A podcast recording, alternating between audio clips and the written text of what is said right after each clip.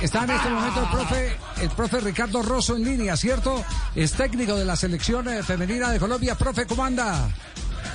Javier, señor bendiga, buenas tardes, ¿cómo le va? Bien, afortunadamente. Viene partido contra Nigeria y usted sabe lo que es enfrentar a las eh, nigerianas. Cuéntenos qué percepción tiene del cotejo de mañana. No, es un partido complejo, primero por todo lo que está en juego, es el paso a una final.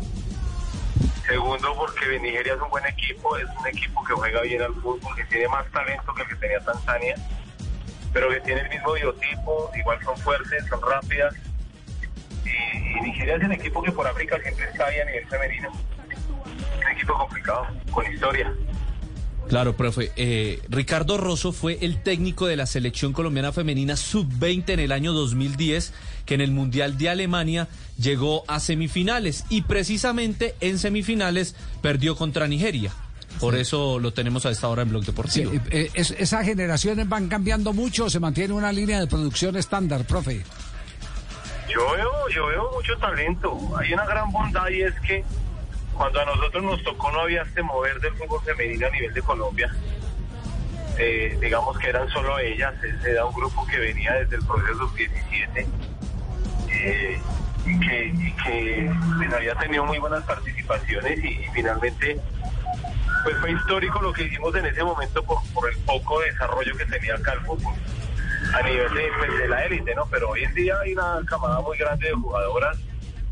Estamos en este momento, esta semana es una semana importantísima para el fútbol femenino, final en, eh, semifinales en, Copa Libertadores con dos equipos colombianos, semifinales a nivel del Mundial del 17. Yo creo que se ha hecho una, una cosecha importante de jugadoras que están siendo importantes en, en, en Colombia, en Sudamérica y en este momento con la selección Colombia a nivel del mundo. Sí. Eh, es decir, es decir, a, su juicio nos va a tomar eh, con un nivel mucho más sólido este partido de semifinal.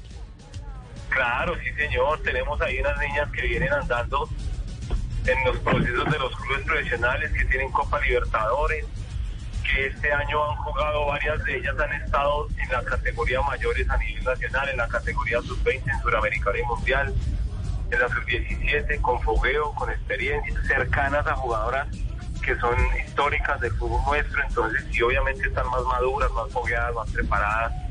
Es otro momento, indudablemente. Linda es la quien de la generación que usted tuvo. Yo creería que Linda viene siendo la Llorelli de ese momento. Ajá. Para ese momento Llorelli era el referente a nivel nacional, venía de, de jugar y de ser importante con la categoría sub-17. Hizo una gran presentación en el Sudamericano sub-20, estuvimos en el Mundial y importante. Ella, los goles de, de Llorelli y de Tatiana nos clasificaron a la semifinal contra Nigeria. Entonces, yo creería que Linda viene siendo eso exactamente. Ya. Más internacional, Sí. más, más, con más fogueo internacional que Llorelli para el momento, pero, pero sí es como, como un paralelo ahí muy similar. Pues, profe, le agradecemos mucho eh, el que nos haya acompañado para tener esa visión del juego que viene mañana temprano aquí en la transmisión de Blue Radio y en la pantalla del Gol eh, eh, Caracol. Gracias por, por su visión, producto de la experiencia tantas veces manejando el fútbol femenino de Colombia. Javier, el Señor le bendiga, gracias, muy amable por la invitación y confiemos que mañana podamos estar celebrando hasta ahora.